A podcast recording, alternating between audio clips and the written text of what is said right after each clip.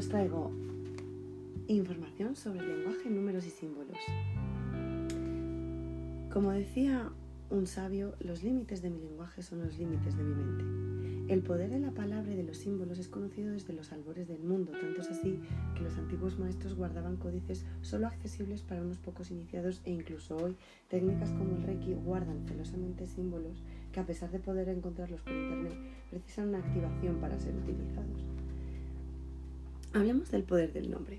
Existen leyendas que ponen de manifiesto el poder real de la palabra. La historia egipcia sobre el verdadero nombre de Ra nos cuenta que el dios creador tenía miles de rostros y nombres, pero que solo uno era el verdadero, y que precisamente ese era el que nadie conocía y el que guardaba dentro de sí mismo para que nadie pudiera perjudicarle. Isis, la diosa de la magia, ambicionaba el verdadero nombre de Ra, pues sabía que un día tendría un hijo y deseaba entregarle el trono de Egipto. Así fue como la astuta Isis tramó un plan y finalmente se hizo con el nombre del Dios Padre, quien le advirtió que su hijo jamás debía traicionar el secreto que había compartido con ella. ¿Vale? Este poder también podemos hallarlo en la Cábala, la cual da gran importancia al simbolismo y a la palabra, tanto hablada como escrita siendo esta capaz de dar y arrebatar la vida. Así fue como, según la leyenda, creó un golem, que es un ser animado mediante la magia, que cobró vida por una palabra grabada en su frente. Y al eliminar pues, una de sus letras se derrumbó, puesto que las palabras vida y muerte solo se distinguían por una anagrafía. El nombre de un mágico, por ejemplo, es sumamente importante de una persona que practica magia eh, o que hace rituales, incluso el de cualquiera de nosotros. Y aunque puede tener muchos, según el carácter de la magia que emprende las vidas que recuerden, normalmente existe uno que mantiene en secreto como la historia del dios El nombre no es un seudónimo que se otorgue él o ella misma, sino que le es revelado, ya sea a través del mundo espiritual, por voces de la naturaleza, quizás mediante una regresión, pero el nombre viene a él como un símbolo de poder, como una representación de su vibración y fuerza personal, que puede utilizar para los trabajos, conjuros, educaciones, así como para dar más potencia a un amuleto. Como Rumpelstiltskin en el cuento de los hermanos Grimm, un mágico atesora su nombre por el poder que tiene sobre sí mismo, no sobre los demás. Del mismo modo, existen momentos de cambio y claridad en la vida en que símbolos de poder no son revelados. Pueden ser figuras arcanas, eh, que podemos investigar en manuales de simbología o tratados antropológicos, otros en cambio son únicos y solo mediante la meditación sobre ellos descubriremos cuáles son sus propiedades y alcance. Eh, podemos recibir incluso eso diferentes a lo largo de nuestra existencia. Eh, incluso que sean nuestros espíritus de nuestros antepasados quienes nos los revelen. Podemos atesorar unos más que otros, tener con, pues, con más cuidado y más celo guardarlos y también eh, incluso haberlos utilizado o no. Incluso, pues eso, tengamos que descubrir que son símbolos antiguos, egipcios o de otra cultura, eh, orientados a una misión en concreto, sanación, luz, para poder empezarlo a utilizar en nuestras sesiones. A este respecto, sobre el esoterismo gráfico, podemos decir que es la representación mediante letras y dibujos de ideas que solo pueden comprender aquellos que conocen el valor indicativo de los signos trazados. Eh, ¿Qué quiero decir con esto? Pues que el verdadero poder de un símbolo está en el significado que nosotros le demos. Por supuesto existe simbología, vocabulario y abecedarios que podemos utilizar en nuestros trabajos, conjuros, talismanes, pero esto no significa que por grabar una clavícula de Salomón, por ejemplo, en un pedazo de metal este vaya a ser más poderoso que un saquito con un pequeño pergamino en el que hemos escrito en tinta nuestro nombre mágico o símbolo revelado, ¿vale? Que porque lleve más tradición es cierto que lleva como una carga eh, de inconsciente colectivo, pero mm, si no hay intención de nada sirve. El esoterismo gráfico plasma y sintetiza una idea, una vibración específica, en un signo. Si sabemos qué quiere decir ese signo, si comprendemos lo que indica, sabemos reproducirlo y leerlo, conocemos su significación y podemos utilizar su fuerza. ¿vale? Quizás en la elaboración de, por ejemplo, se puede hacer runas eh, a nivel pues eso, personal, como de manualidades, sales consagradas, elementos que consagras a una energía, eh, podemos determinar por qué usamos unos colores u otros, unos símbolos u otros, con qué herramienta lo trazamos, si lo trabajamos con el dedo. Bueno, ¿por qué estos aparentes misterios? Bueno, pues porque los colores tienen un poder, del que ya hablaremos, se pueden corresponder con diferentes vibraciones, diferentes chakras, atrae diferentes energías, la telúrica, por ejemplo. Eh, ahora hablaremos de algunos tipos de, grafismos, pero bueno, en función de la misión que queramos atraer, podemos imprimirle un dibujo u otro, ¿no?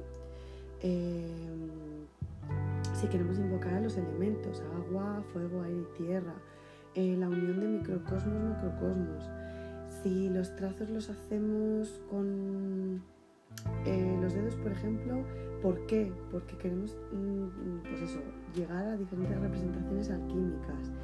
Eh, cada uno de los dedos representa una cosa. El pulgar es la cabeza, el índice es la voluntad, el corazón, valga la redundancia, simboliza nuestro corazón y cuarto chakra.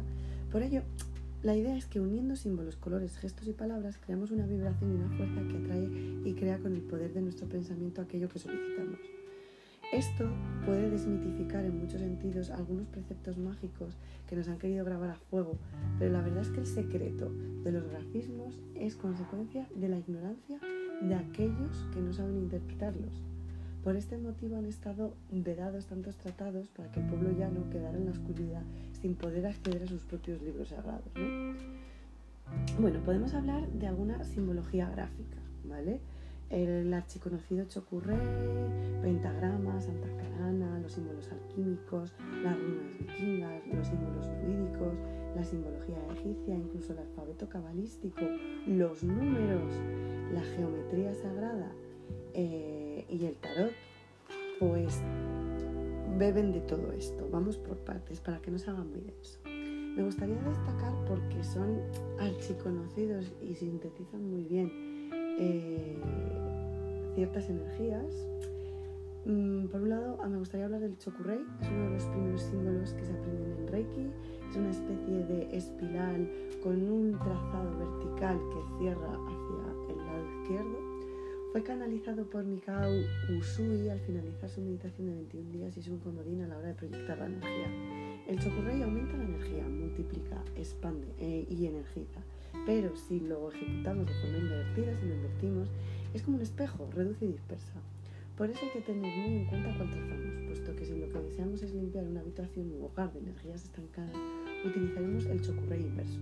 Pero si lo que queremos es potenciarlo y energizarlo, utilizaremos el normal.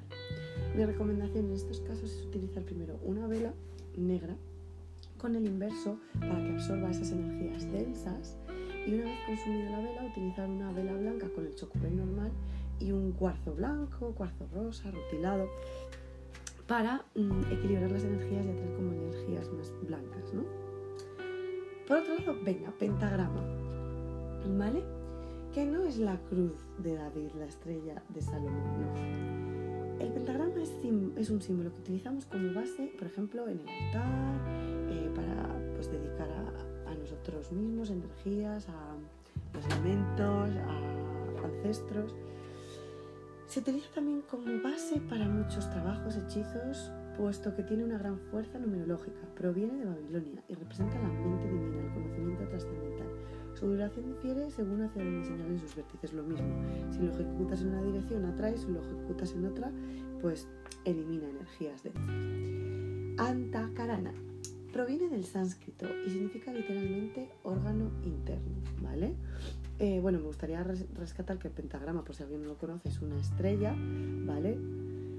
de cinco puntas, inscrita en un círculo, a veces no está dentro del círculo, mientras que el antacarana es una especie de cubo biselado, ¿vale? Que hace una especie como de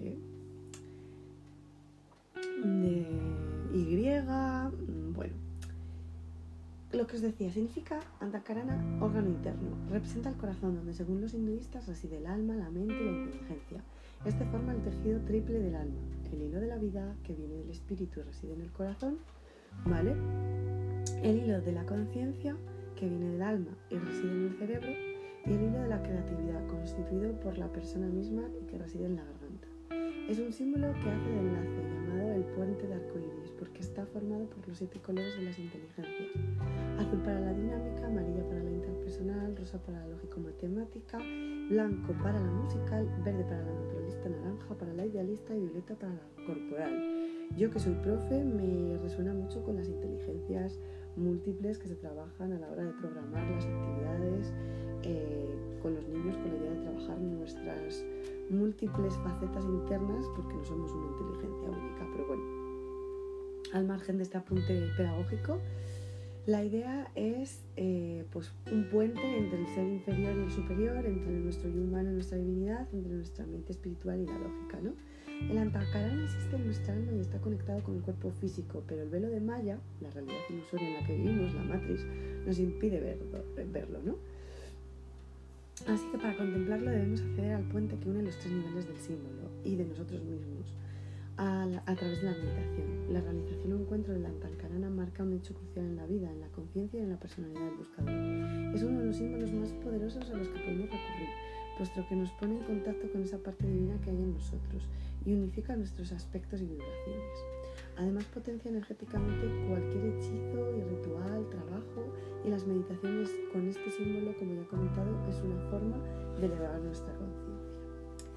Pasemos al capítulo símbolos alquímicos básicos. Los maestros alquimistas utilizaban gran multitud de símbolos, pero los que más nos interesan a nosotros son los que representan los cuatro elementos, aire, fuego, tierra y agua. Y la estrella de Salomón, puesto que es la unión de los cuatro elementos y el espíritu. Es la estrella de eh, seis puntas y los elementos alquímicos son los triángulos eh, también invertidos con rayitas que los cruzan para cada uno de los elementos. Es una manera de extraer eh, la energía de un elemento.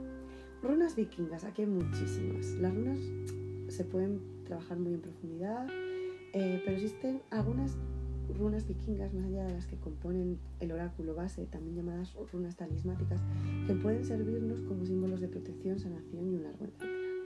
Hay símbolos, bueno, fundamentalmente tienen formas como muy geométricas, flechas, tridentes, eh, rayas paralelas, eh, perpendiculares, semicírculos, círculos, eh, espirales, bueno, mm, triángulos que, entrelazados, de todo tipo, cruces, bueno, medias lunas, incluso, bueno, hay la idea, lo que quiero para resumiros es que tengáis en cuenta y ya a partir de aquí investiguéis que hay runas para prevenir malos entendidos y peleas, justicia, para traer justicia en una situación, para estudiantes y trabajos que requieran concentración, para potenciar la energía y la salud, eh, para trabajar y aumentar las energías relacionadas con el amor y el deseo, atraer la prosperidad, eh, símbolos para atraer energías positivas, para proteger y sanar la mente, para talismanes protectores contra peligro, dispersor de radiaciones, ideales para colocar en lugares donde hay ordenadores, wifi, televisores,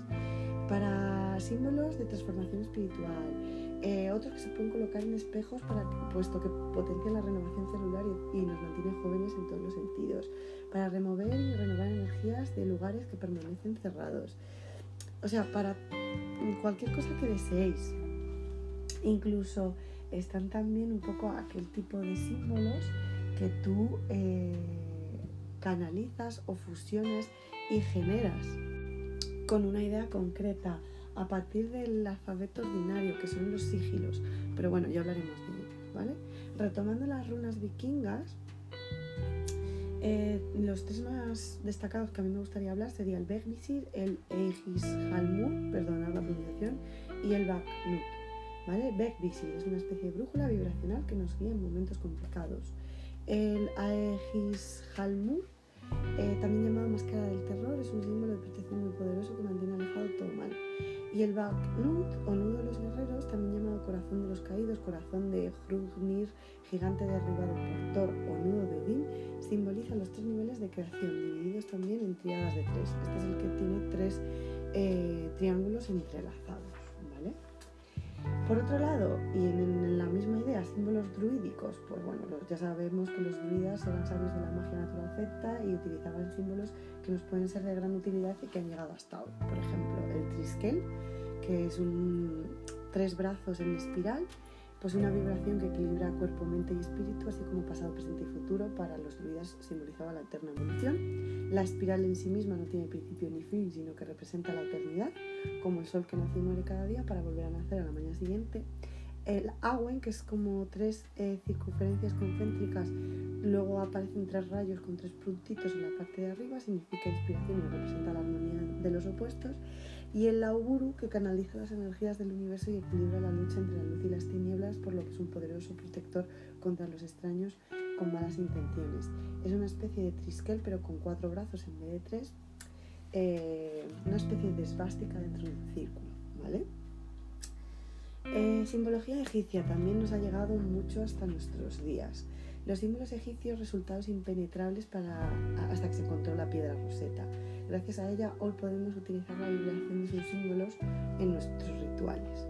Está la cruz de la vida egipcia, ¿no? el Ankh. El símbolo que encontramos normalmente en manos de Isis, diosas de la magia, representa la magia eterna, es la llave que permite abrir las puertas a otros mundos para traspasar la eternidad por lo que es ideal que para aquellos rituales en los que queramos auxiliar a quienes vagan perdidos en las sombras, el escarabajo es un símbolo cíclico del sol, representa la resurrección, es un amuleto de poder que protege contra todo mal y potencia la energía de quien lo lleva, y el ojo de Horus vibra en la misma frecuencia que la luz cósmica y es fuente de conocimiento, protege contra el mal de ojo y es un amuleto para la salud y la prosperidad. El ojo derecho representa el sol y el izquierdo la luna, ¿no? Por otro lado, la cábala, bueno, la simbología mágica podemos utilizarla de muchas maneras, grabando y escribiendo los símbolos con tinta protectora, con el, esoterismo de las letras hebreas según la cábala, pues también se puede trabajar así, ¿no? Como hemos dicho, tinta de colores apropiados para llevar esa fuerza con nosotros en forma de amuletos o recitando y entonando, eh, pues de ahí viene lo del OM, ¿no? También en conjuros. Hay mantras que se repiten una y otra vez para traer felicidad o invocaciones divinas. El, el OM, como os decía, que llama la trascendencia y abre nuestro enlace al universo, ¿no?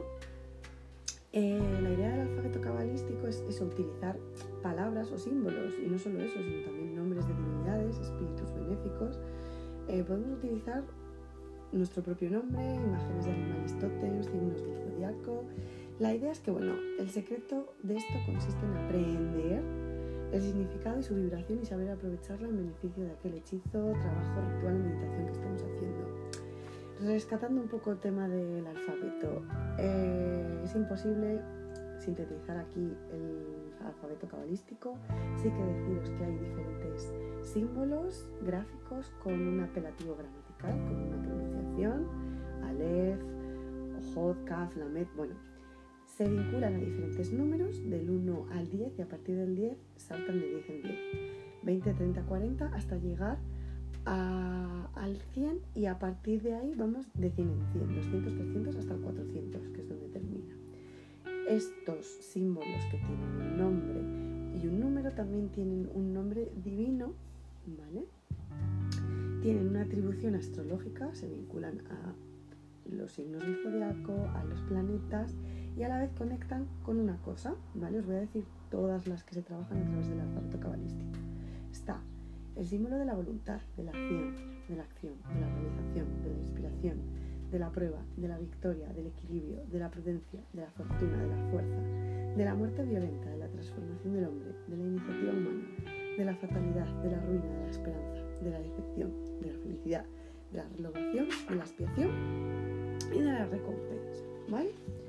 Por otro lado, ya hemos visto tema letras, pues que no solo hay letras, hay números. La esencia de los números. Los números son la sustancia básica del cosmos y la naturaleza.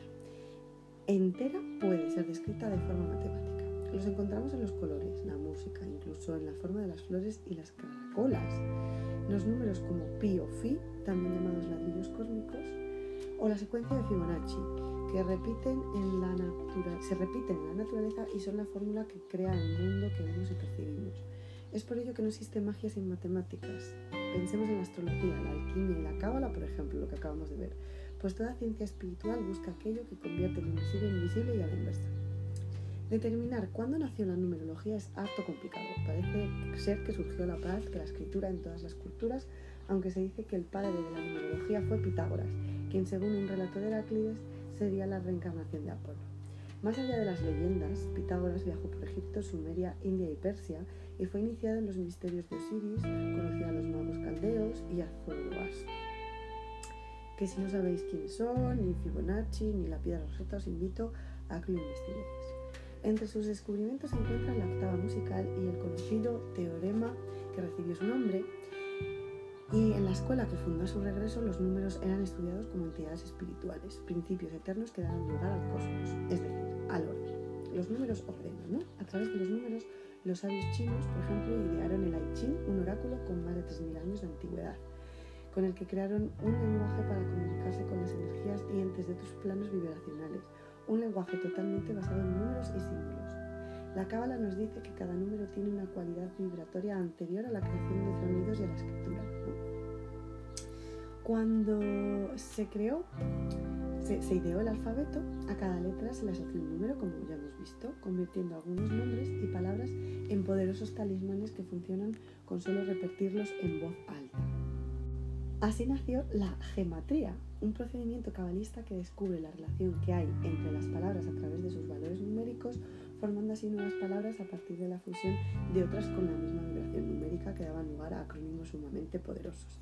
La idea es asignar a cada letra un número y en función de eso todas las palabras se pueden medir en números, nuestros propios nombres, eh, incluso bueno, se pueden calcular eh, hablando de números, el número de vida sumando tus fechas de nacimiento, el número de destino, bueno, infinitud de, trabajos, ¿no?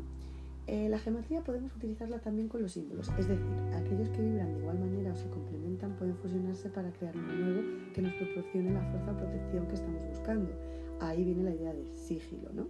Podríamos extendernos, pues la numerología requiere todo un tratado por sí misma, pero aquí solo resumiré algunos aspectos que debemos tener en cuenta para nuestros trabajos y rituales. La numerología es un método de autoconocimiento espiritual que nos ofrece una técnica predictiva muy interesante, pues el ser humano está influido por las vibraciones numéricas asociadas a la fecha de su nacimiento, como os decía, su nombre, apellidos, así como el lugar, la fecha y las relaciones de su momento presente.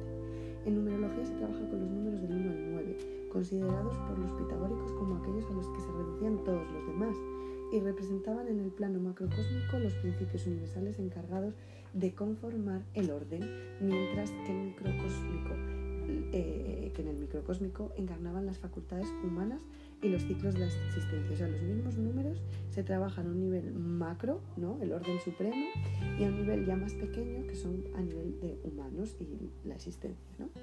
Luego, por otro lado, tenemos que hablar de los números maestros, los que se doblan, los eh, eh, repetidos, el 1, 1, 11, 22, 33 y 44, que también son muy importantes en el estudio numerológico y representan revelación, luz, solidaridad y justicia. ¿Vale? Normalmente utilizamos la fuerza de los números sin ni siquiera darnos cuenta, pero para incluir su poder en forma consciente en nuestros trabajos solo hay que pensar en su vibración e influencia a la hora de colocar el número de velas, de objetos, también hay que tenerlos en cuenta a la hora de utilizar gemas, metales, colores, así como, yo sé, las deidades y espíritus benéficos a los que invoquemos y con los animales totémicos de los que, bueno, ya hablaremos, ¿no? Los representaremos en nuestros trabajos cuando busquemos trabajar aquella parte del cuerpo sobre la que tiene especial fuerza o para lograr la vibración de su palabra clave. Los podemos grabar. Es decir, si buscamos luz y revelación tendremos presentes los números 11 y 22 que acabamos de ver. Pero también el 3 y el 7. Además, cada número trabaja de forma distinta, por ello es interesante conocerlos para dar forma a nuestros trabajos y que influyan en nuestros proyectos diarios, ¿no? Em, como hemos visto. Es imposible, como os decía, sintetizar todos aquí, pero bueno, deciros que cada número del 1 al 9 está asociado a un elemento, a un planeta, a un color, a un día propicio, a un metal, a una gema, a un símbolo geométrico, a una parte del cuerpo eh, a un animal, a una palabra clave y a un arquetipo. ¿vale? De esta manera, el 1 es fuego, sol, dorado, rojo, naranja y blanco, domingo, oro, diamante, punto, corazón, león, energía y apolo. El 2, agua, luna, plateado y blanco, lunes, plata, piedra, luna, yin yang, órganos genitales femeninos y senos, búho, belleza y yécate. 3, fuego, Júpiter, rojo, naranja y amarillo, jueves, estaño, granate, triángulo, muslos, pies e hígado, Lobo, Iluminación y Zeus. 4. Tierra, Urano, Ocris y Pasteles, miércoles, níquel, jade, cuadrado, extremidades inferiores, abeja, orden, afrodita. 5. Aire, Mercurio, azul, verde, estampados, miércoles, Mercurio o azogue, Ágata, cruz, sistema respiratorio y nervioso, paloma, independencia, Hermes. 6. Aire y tierra, Venus, blanco, verde. Viernes, cobre, lápiz azul Dos triángulos superpuestos uno inverso al otro. Riñones y garganta, delfín, misterio y Urano. 7. Agua, Neptuno, blanco, púrpura. Lunes, bismuto, amatista, estrella o sello de Salomón. Pies y sistema inmunológico, tortuga, sabiduría, Poseidón. 8. Tierra, Saturno, libro azul, marino. Y berenjena, sábado, plomo, ónice, rueda, huesos y ligamentos, escorpión, poder y cronos. 9. Fuego, Marte, ocres dorado y bronce, martes, hierro, rubí, círculo, cabeza, águila, regeneración y Aries. A este respecto, ¿qué nos queda por hablar? Geometría sagrada. Disponer de geometría sagrada para nuestro altar atraerá la vibración numerológica que nos interesa. Solo hemos de tener en cuenta qué número representa cada una. Además, cada forma geométrica tiene su propio significado em, y energía. La palabra geometría significa medición de la Tierra y procede de los cálculos que hacían en Egipto ante las crecidas del río Nilo, por lo que describía el, el restablecimiento cíclico del orden natural. Ciertas formas, como el círculo y el cuadrado, tienen propiedades curativas, pues constituyen una metáfora de la paradoja universal en que la vida es al mismo tiempo restringida e ilimitada, ordenada y caótica estáblicamente. Existen siete formas principales dentro de la geometría sagrada, los cinco sólidos platónicos, el círculo y la espiral.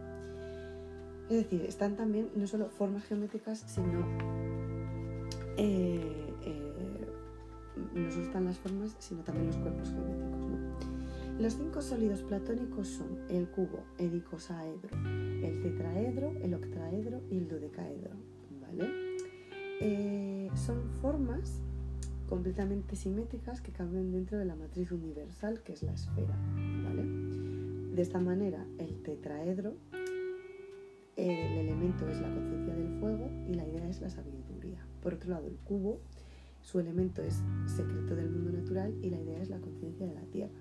El octaedro se vincula con el aire y su idea es la perfección de la materia por el espíritu el dodecaedro, que tiene 12 caras, el octaedro 8 y el icosaedro, pues eh, creo recordar que tenía 20.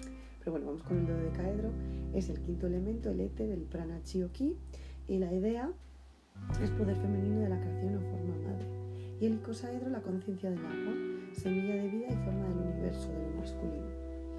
En el universo estas formas mudan unas en otras, ¿no? Intercambiando masculino y femenino, pasando de un sólido a otro sólido. La geometría sagrada contiene los patrones de la flor de la vida, es decir, la matriz de la creación o código holográfico por el que se manifiesta todo lo que existe en este universo. Si lo buscáis, vais a ver que es dentro de un círculo inscrito diferentes pétalos multiplicados un montón de veces. Tampoco podemos ignorar la fuerza del triángulo, ¿vale? Hemos hablado antes del círculo y del cuadrado, pero no podemos ignorar el triángulo que manifiesta la trascendencia y la energía universal y se convierte en pirámides. Podemos crear nuestros propios artefactos caseros eh, imprimiéndoles la idea de eh, pirámides de luz. Son unos excelentes catalizadores energéticos. Una pirámide hueca de material orgánico, por ejemplo, será una máquina energética ideal, como os decía. A partir de ahí ya podemos utilizar eh, minerales, hierbas, eh, decir unas palabras, imprimir una energía, visualizar, meditar para programarla, utilizar fotografías, papel, diferentes materiales, ¿no? Pero una pirámide de luz es súper poderosa. Y por último, pero no menos importante dentro de toda esta simbología, hablaríamos del tarot. Las imágenes del tarot, oráculo del que no se conoce su procedencia, según el filósofo Michael Numet, habrían aparecido en Italia a lo largo del siglo XV, son mensajes arquetípicos que todos podemos llegar a relacionar de una manera u otra. ¿vale? Es como el colofón de todos los símbolos que hemos visto ahora. dentro de mis sesiones de trabajo, mm, tanto de introducción al tarot como tarot evolutivo, tarot eh, y el simbolismo eh, a partir del tarot de los cuentos de hadas, los oráculos, es más efectivo abrirse a él que estudiar un manual. Esto es así porque cada tratado nos dice algo distinto. Es cierto que la simbología es la misma, pero hay matices ¿no? sobre su simbología, porque es una interpretación del autor, no deja de ser un ilustrador estudioso en el que reinterpreta a su manera de verlo esos símbolos. Y a pesar de que puedan coincidir en algunos puntos, en otros divergen tanto que puede llegar a confundir a quien necesita iniciarse en este arte. Lo mejor es que elijas un tarot que te llame la atención. Es cierto que a mí me pasó, por ejemplo, que elegí uno que me atraía estéticamente de una ilustradora en el que, bueno, para iniciarse no era lo más adecuado, puesto que abstraía mucho y era más diseñar, más que diseñar un tarot con el objetivo del tarot, era tomar sus ilustraciones de otros trabajos y refundirlas en un tarot y entonces perdían parte de su esencia. Entonces, precaución con esto, ¿vale? Es cierto que es necesario elegir uno que te vibre, que te llame la atención, porque sientas predisposición y después medites sobre él. Día a día, con calma, sin prisa. Tomar una carta, observarla, anotar qué te viene a la mente, meditar sobre su imagen, dialogar con ella. Una vez realizado este ejercicio con cada carta, incluso con cada mazo que compres, harás lo mismo pero haciendo tiradas sencillas con tres cartas, pasado, presente y futuro. Sin buscar un significado exacto, te abras a, aquello a lo que te inspiran. Incluso un paso es ya, después de una interpretación aislada, aislada perdón, eh, entras en, en ese diálogo entre ellas, entre ellas qué matices se dan o se quitan, ¿no? Lentamente empezaremos a ver, escuchar esos mensajes. Pueden pasar semanas o años hasta que esto suceda, pero una vez has logrado este vínculo con un oráculo concreto de personas que llegan a asustarse lo que pueden ver. O sea, la idea no es meter miedo, es como reconocer nuestro propio poder de los mensajes que llegan y eh, maravillarnos de que es posible. A veces es que no lo crees posible. Em, no es necesario aquí explicar cómo leer las cartas del tarot, pues, puesto que además sería mi interpretación y necesitaríamos un montón de tiempo para ello. Existen también dos variantes que hay que tener en cuenta de las barajas, la de Marsella, de las que nació la baraja española, y las del Rider White. Pero bueno, sí que podemos explicar su significado básico, eh, puesto que nos servirán pues eso, para rituales, trabajos y manifestar situaciones, objetivos o incluso personas. ¿no? Em, pero bueno, sí, investigar en esas, en esas dos y lo que os decía luego, hay infinidad de mazos. Venga, recta final, ya queda poquito. Eh, están los arcanos mayores, que como que simbolizan eh, grandes hitos, eh, arquetipos de la psique humana, y luego los arcanos menores, que hablan más de el día a día, de la cotidianidad. Vamos con los mayores, ¿vale? habría 21 cartas si no recuerdo mal. El loco simboliza un nuevo comienzo, una nueva visión de la vida visión inocente, no estúpida, ¿eh? que tiene la capacidad de percibir lo que otros se niegan a ver. El mago es el símbolo de la habilidad, de la capacidad para controlar el mundo físico. Es un maestro de la organización. La sacerdotisa representa el conocimiento y la sabiduría, la capacidad de manipular hábilmente a los demás. Emperatriz, símbolo de la madre, representa a una matriarca sensata y prudente. El emperador simboliza la racionalidad, una visión eh, fría y calculadora, carente de emoción, claridad que no se nubla por los sentimientos. Sacerdote representa la bondad, los valores tradicionales, respeto a las relaciones familiares y amistades. Enamorado, símbolo del amor, del matrimonio, de las sociedades, muchas veces representan una elección difícil. El carro es el símbolo de la victoria por la fuerza, imponer la propia voluntad en una situación. La justicia representa la equidad y la honestidad. El ermitaño es el símbolo de la introspección y la reflexión. Nos llama a sopesar las opciones, a no actuar sin meditarlo antes. La rueda de la fortuna representa la suerte y la ley del péndulo. Al mismo tiempo nos dice que algo increíble, ya sea bueno o malo, va a pasar. Nos avisa de un cambio repentino. La fuerza representa la resolución y el carácter, eh, el seguir adelante y aguantar a pesar de la dificultad. Eh, el colgado es el símbolo del autosacrificio, sufrir ahora para beneficiarte después. La muerte no representa la muerte física, sino el final de una etapa en tu vida y el comienzo de otra. Es un símbolo de metamorfosis y renacimiento. La templanza simboliza la moderación o la máxima aristotélica de que todo ha de ser tomado en su justa medida, sin excesos. El demonio representa la lujuria, la codicia, el deseo por las cosas materiales y la envidia hacia lo que otros tienen. Es como el más oscuro, ¿no? La torre es el colapso de una situación actual, representa el abandono de tus ideas actuales en favor de una nueva perspectiva. La estrella es la carta más afortunada del tarot, simboliza la esperanza, es portadora de buenos augurios. La luna representa la mutabilidad, donde nada es seguro, esos momentos en que nuestra vida parece estar fundamentada sobre armas movedizas. El sol es el símbolo de la inspiración y la claridad, también representa la creatividad. El juicio final representa la conclusión, el resultado de una situación normalmente complicada. Em, y eh, el mundo simboliza el cumplimiento de nuestros objetivos, conseguir todo aquello que siempre hemos querido y necesitado. Es como el, culmen de todo. Eh, bueno, deciros que esto pues, son interpretaciones que luego hay matices eh, en conjunto unas con, con otras, con los arcanos menores, y que la idea es eso, que veáis, analicéis qué imágenes salen, qué dibujos, cuál es la ilustración, cómo están colocados los elementos, si hay simbología, números, colores, todo lo que hemos visto. Em, y una vez que ya tengáis un poco la vibración y la construcción del significado propio, ya consultéis en un manual que os puede enriquecer o ayudar en vuestro estudio. Las cartas del Tador podemos añadirlas en un altar, como un elemento más del ritual. Con sus imágenes representaremos la situación a la que buscamos solución o aquella a la que queremos dirigirnos. Simbolizaremos nuestros objetivos y las utilizaremos para traer sus vibraciones benéficas. En todo caso, su posición en el altar no será predominante, sino más bien lateral, aunque esto entra a gustos a menos que la situación que representa sea el asunto concreto del trabajo. También hay quien dice que si aparece en una tirada de forma invertida, eh, su significado se invierte. Hay otras personas que dicen que no. Jodorowsky trabajaba eh, también con el, tarot, con la genealogía. Bueno, eh, ya se abren a partir de aquí un montón de puertas que podemos abrir, que podéis abrir vosotros por vuestra cuenta. espero que os haya resultado apasionante, que no se haya hecho demasiado denso, demasiados datos sí que es cierto que me apetecía, en vez de hacerlo en dos partes, hacerlo de una, de una sola vez, porque creo que era muy interesante que los símbolos, la simbología de unos sistemas y otros se retroalimentasen y se pudiesen ver en global, ¿no? Y bueno, eh, más adelante pues hablaremos pues eso de, de, los colores, que también es muy interesante, y, también de el hombre y dentro del hombre mm, qué deidades y qué históricamente qué ha pasado con él, ¿no?